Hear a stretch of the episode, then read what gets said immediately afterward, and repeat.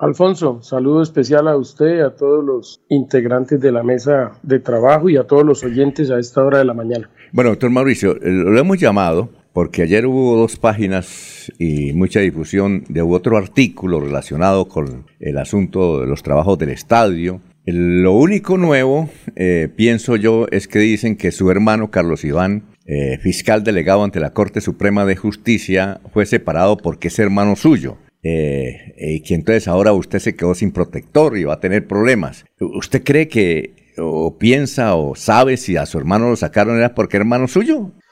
Mire, Alfonso, lo primero que debo decir es que eh, en cuanto a la relación de mi hermano con la fiscalía, nunca ha tenido ningún tipo de relación directa con un proceso que se pueda llevar en Bucaramanga. Eh, es claro que mi hermano sale porque presenta su renuncia y eh, obviamente pues le aceptan la renuncia a nivel de la fiscalía. Y si eso fuera así, pues sencillamente la fiscalía hubiera dado las razones de que de por qué eh, aceptar esa renuncia. Sencillamente son los gadejos de quienes estamos en lo público, quienes ejercemos cargos de libre nombramiento y remoción y que finalmente en cualquier momento el jefe máximo puede considerar que hasta ese momento trabaja con uno. Y aquí lo que hay es sencillamente eso, más de una carrera de más de 35 años, no solamente en la Fiscalía General de la Nación, sino en la misma Corte Suprema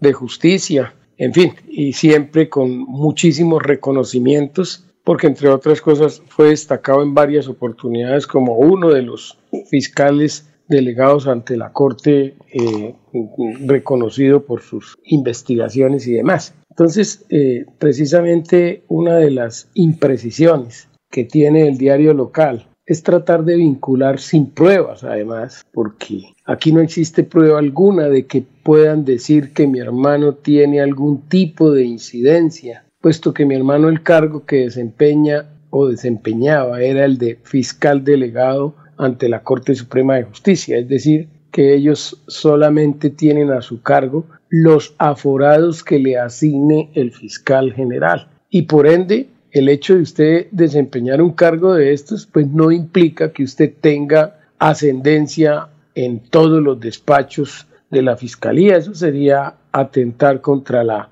institucionalidad. Pero algo más importante, afirmar que por influencia de mi hermano el proceso fue trasladado a Bogotá es otra falacia, porque esa orden fue específica, no del, no del proceso de Mauricio Mejía, sino del proceso total de todos los que están eh, hoy eh, involucrados de alguna manera en el tema del estadio. Porque no soy yo, hay cerca de 40 personas tal vez mencionadas. Y que eso no implica que ya seamos culpables, ni implica que ya nos van a condenar, eh, sino sencillamente trasladaron el proceso porque uno de los principales actores del proceso, sin que hoy tampoco haya sido eh, condenado, pues es el, el ex senador Richard Aguilar. Y en ese sentido, como él es aforado y lo lleva a la Corte Suprema de Justicia, que tampoco lo tenía mi hermano para poder decir que era que había alguna vinculación entre lo uno y lo otro, eh, sencillamente consideraron que el proceso lo debía adelantar la unidad anticorrupción de la Fiscalía General de la Nación. Doctor Mauricio, dice, dice el periódico, recogiendo una versión de un contratista de apellido Sarmiento, dice que usted eh, le entregó un contrato a ellos, a esa firma, eh, y, relata un episodio, el contrato del reforzamiento del Estadio Alfonso López, y, relata que a usted le llevaron 200 millones de pesos en efectivo, que fueron a entregárselo a su oficina ya, eh, su despacho en la gobernación de Santander, pero usted dijo, no, mejor en el parqueadero nos vemos. Entonces él subió, dice él, subí a la camioneta, da las características de la camioneta y nos fuimos y entonces le, eh, le dijo, deje, deje el maletín ahí con 200 millones y se fue. Eh, ¿Usted qué, qué, qué, puede decirnos de ese episodio? Mire, Alfonso, primero, yo no adjudiqué ningún contrato. Eso es completamente claro. Mis actuaciones en el estadio se limitaron a la parte técnica. Segundo, si esta investigación inició fue precisamente porque quien puso en conocimiento no las coimas, porque yo no conocía absolutamente nada de ese tema. Pero puse en conocimiento era la forma en que se venía avanzando en la obra, porque efectivamente habían serios problemas de ejecución en el proyecto. Cuando nosotros llegamos a, al gobierno departamental. Y en ese momento lo que hicimos fue tomar varias medidas que entre otras cosas una de las principales era la liquidación del contrato como lo hicimos con otros contratos. Eso generó pues algunas ampollas en, el contratista y en el interventor, que de hecho eh, se ordenó eh, abrir los procesos de multa para las dos partes. Y también siempre han mentido en el sentido de decir que esto era una, una forma de presionar a los contratistas para que entregaran alguna coima a cambio del proceso de multa. Y resulta que el proceso de multa eh, siempre avanzó, pues ya eh, yo no soy el que lo adelanto como tal, porque esa no es mi función, pero sí fuimos los que le pusimos en conocimiento y el proceso de multa se llevó hasta el final, no solamente al contratista, sino al interventor. Y entonces, pues aquí eh, obviamente hay unas, unas, unos, unas afirmaciones que yo por lo menos no he podido conocer prueba alguna. Y de hecho, y se lo repito a usted y a todos, el día que exista una prueba en contra mía, estoy dispuesto a aceptar cualquier responsabilidad. Pero yo no, no estoy exento igual de que puedan hacer afirmaciones falaces como, por ejemplo, ¿sí? publicar en tres oportunidades algo que simple y llanamente obedece a una afirmación de una o dos personas. Eso no debería de dar para estar en el escarnio público, porque a hoy, seis años después, ni siquiera tengo una imputación por parte de la fiscalía, primero. Segundo, que mi hermano era el, el, el, defensor mío a nivel de la fiscalía, pues quiero contarle que en varias oportunidades y de eso puedo presentarle las pruebas a quien las necesite. Le hemos solicitado con el abogado mío, el doctor Rodrigo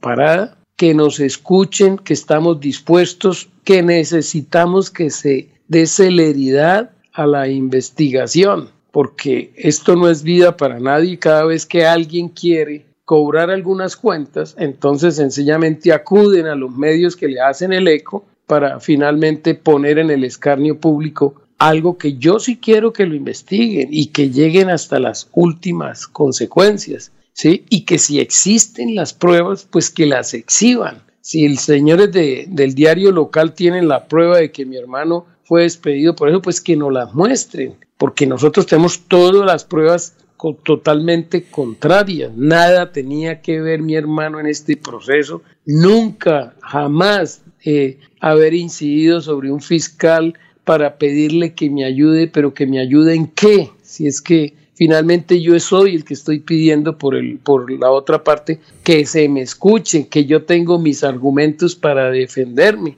que yo no puedo estar exento de lo que cualquier persona quiera afirmar, pero en derecho, en estricto derecho, hay un principio fundamental que dice, dame las pruebas que yo te daré el derecho. Y a eso es lo que yo quiero invitarlos a todos aquellos que tienen, eh, tienen como caballito de batalla esto, porque esto nace esta semana en retaliación a algunas decisiones que se han tenido que tomar y que son políticas y que afectan a algunos personajes que se las dan de personajes en Santander, pero que finalmente ¿sí? nosotros tenemos completamente claridad y tranquilidad. Y quiero decirle, Alfonso, con toda mi, mayor respeto, que estoy dispuesto a responder por cualquier cosa que yo hubiese podido cometer en el tema del estadio. Y aquí estoy y se lo he dicho a la fiscalía en 10 oportunidades, cosa que nunca he recibido ni siquiera una respuesta, eh, porque siempre se le ha oficiado que quiero, que queremos estar pendientes, que nos escuchen en la versión que le entregamos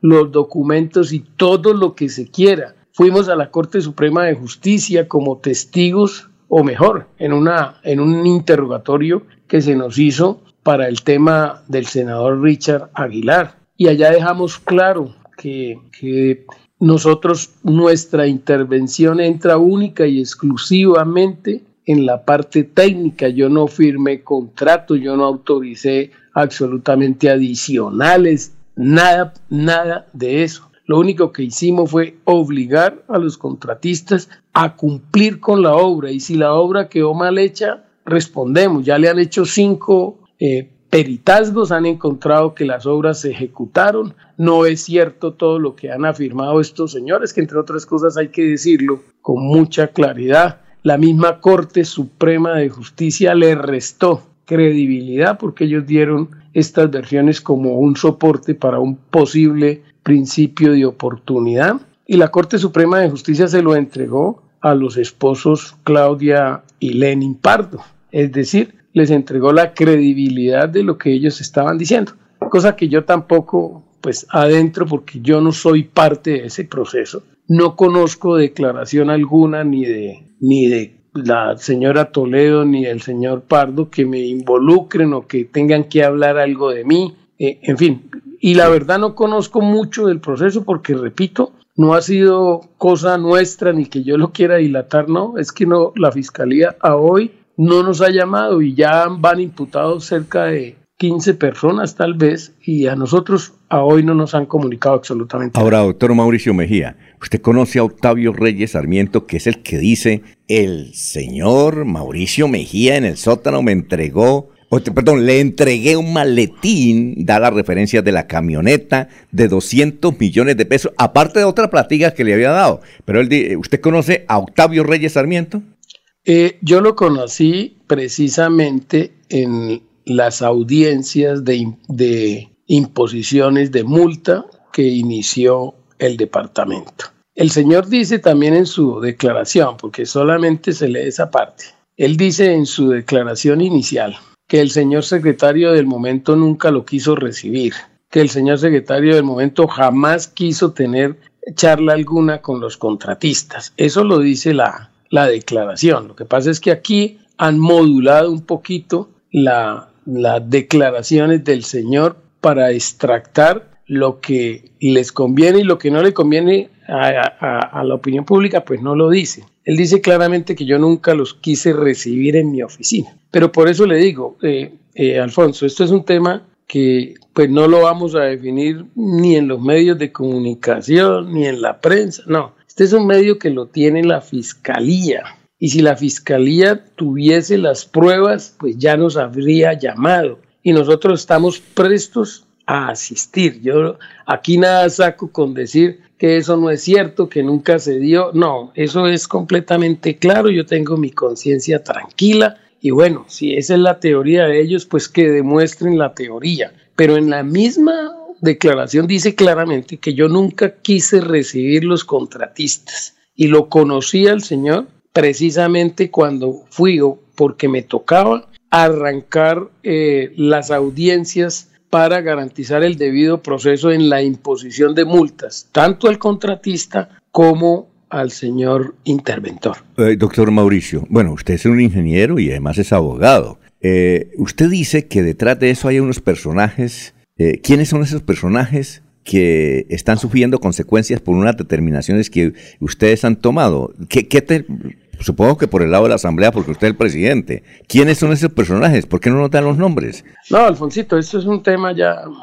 A mí no me gusta mucho especular, porque esa es una, una mm, conclusión que yo saco de, de, cómo las cosas se dan eh, eh, como respuesta a decisiones que se toman. Pero, pero yo tampoco no puedo igualarme a, a todo esto que hemos tenido que vivir y soportar para seguir especulando sobre las demás personas. No, hay unos indicios, pero yo no voy a dar nombres, no, no me voy a referir a nadie, sino sencillamente a mí me interesa mucho es responder por lo que en mi caso me compete. Incluso yo no opino nada con respecto al proceso eh, del estadio como tal, porque repito, yo no conozco nada. La investigación, Alfonso, para que lo tengan claro, la investigación inicia por un informe que yo presento. Y el informe no habla de coimas, el informe habla del estado en que se encuentran las obras. y de la posible necesidad de liquidar el contrato por incumplimiento del contratista. Entonces, dése cuenta que desde aquí arranca un problema grave y es que supuestamente el, gestor de toda la investigación suponen que es Mauricio Mejía.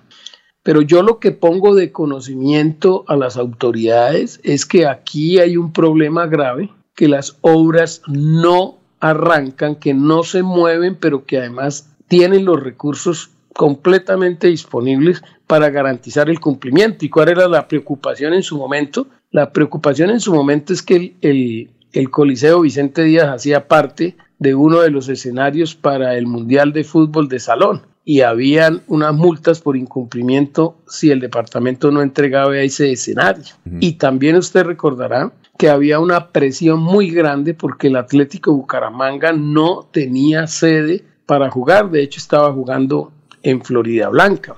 E incluso tuvimos que sobre el camino tratar de adecuar las dos cosas, es decir, y eso fue lo que lo que descuadró todos los cronogramas de la obra también, porque tuvimos que hacer unos ajustes para que de lunes a jueves trabajara el contratista, el viernes alistar el estadio, para que el domingo jugara el Atlético Bucaramanga provisionalmente mientras se avanzaban las obras. De esto, pues sabe todo el mundo que iba al estadio, saben todos los hinchas del Bucaramanga, o sea, esto no es un invento mío.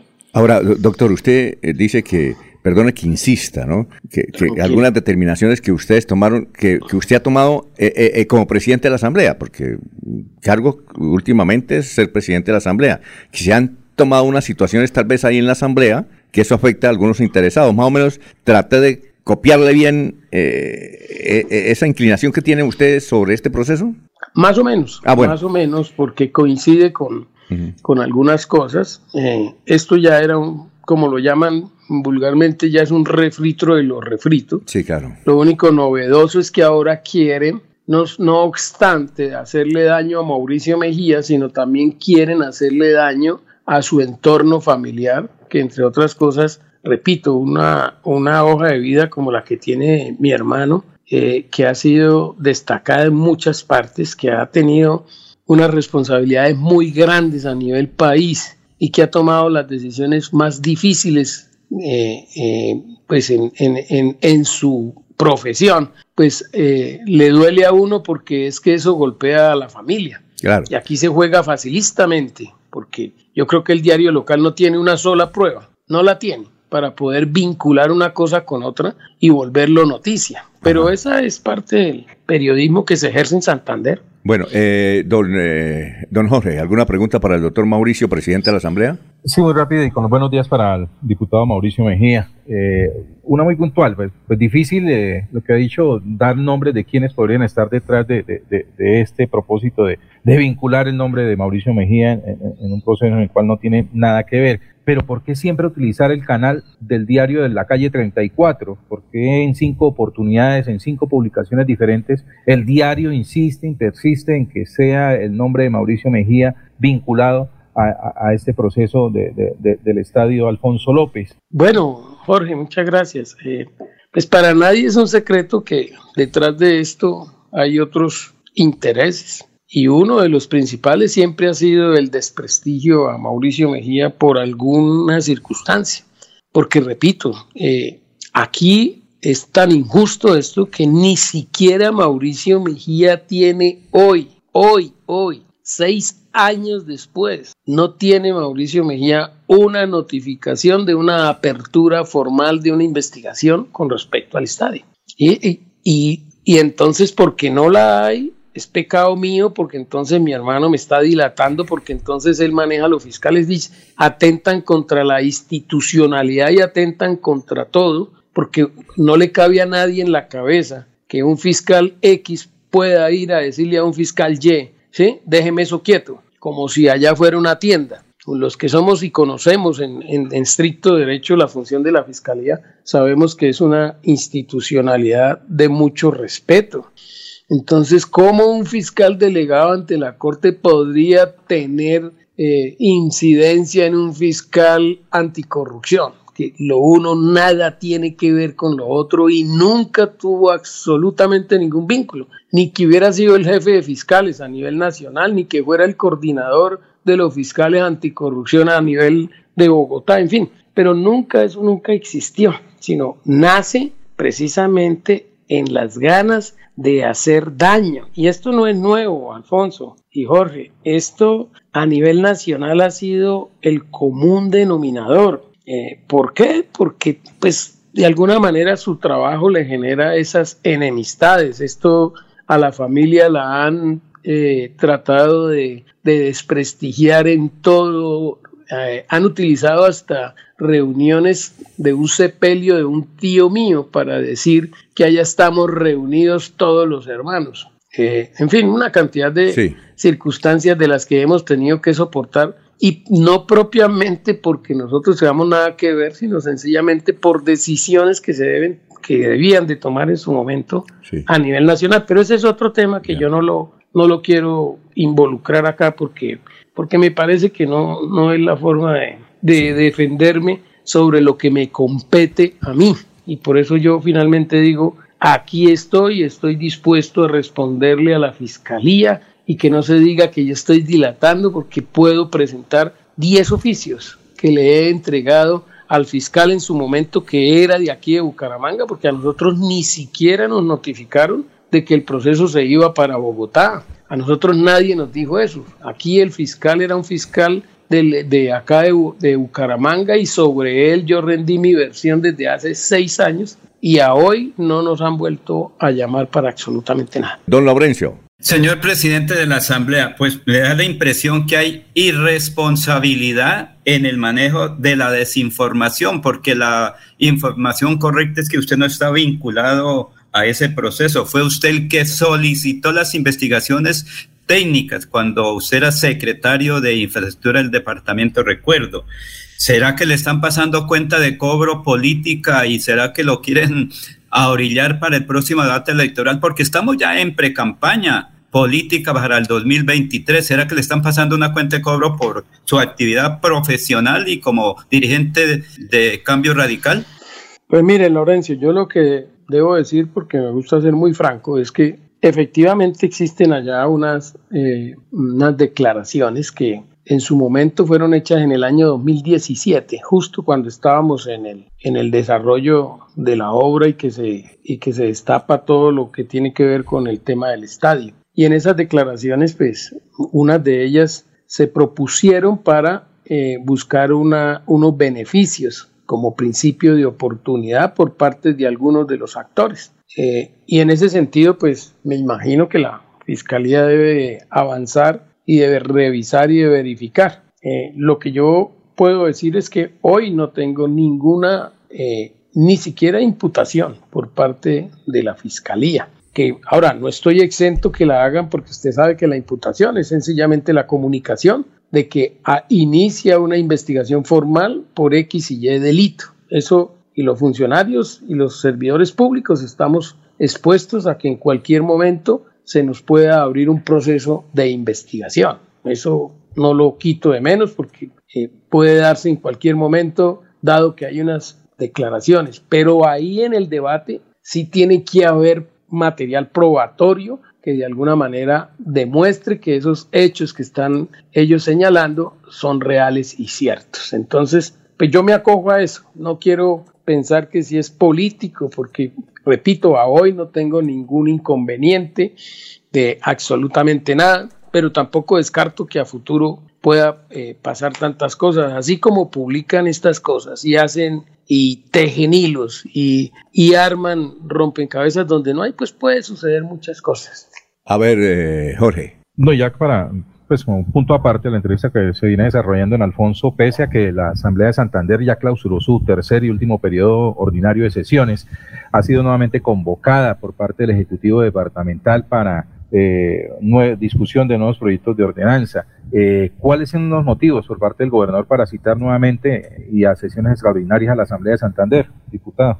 Sí, eh, gracias Jorge. Hay varios proyectos que tienen que ver con, con temas de adiciones al presupuesto, de algunos recursos y hay unos temas que quedaron pendientes eh, que están en primer debate que tienen que ver con temas de salud, con el proceso del Hospital de San Vicente y, y de algunos estímulos para los gestores culturales, que entre otras cosas soy el autor de ese proyecto. Eh, lo mismo que se va a, presentar también eh, unas vigencias futuras para unos proyectos, eh, entiendo que tienen que ver con el tema del topocoro. en fin, hay siete, ocho proyectos que se deben de empezar a estudiar desde el día de hoy. Hoy instalamos a las 10 de la mañana las extraordinarias e iremos hasta el 14 de diciembre con todos los proyectos que el gobierno departamental presente de aquí al 14. Señor presidente, muchas gracias. Muy amable, muy gentil, ¿no? Alfonso, a usted, a Jorge, a Laurencio y a todo el equipo de trabajo suyo y a todos los oyentes, de verdad muchas gracias. Es una oportunidad muy interesante porque frente a las calumnias uno le quedan algunos medios que le permiten por lo menos expresar de forma eh, seria y honesta eh, pues lo que es real y, aclarar todo lo que eh, muchos tejen, pero por intereses probablemente de otro estilo que quieren de alguna manera jugar con la honorabilidad y la honra, no solo mía, sino de mi familia y de mi hermano.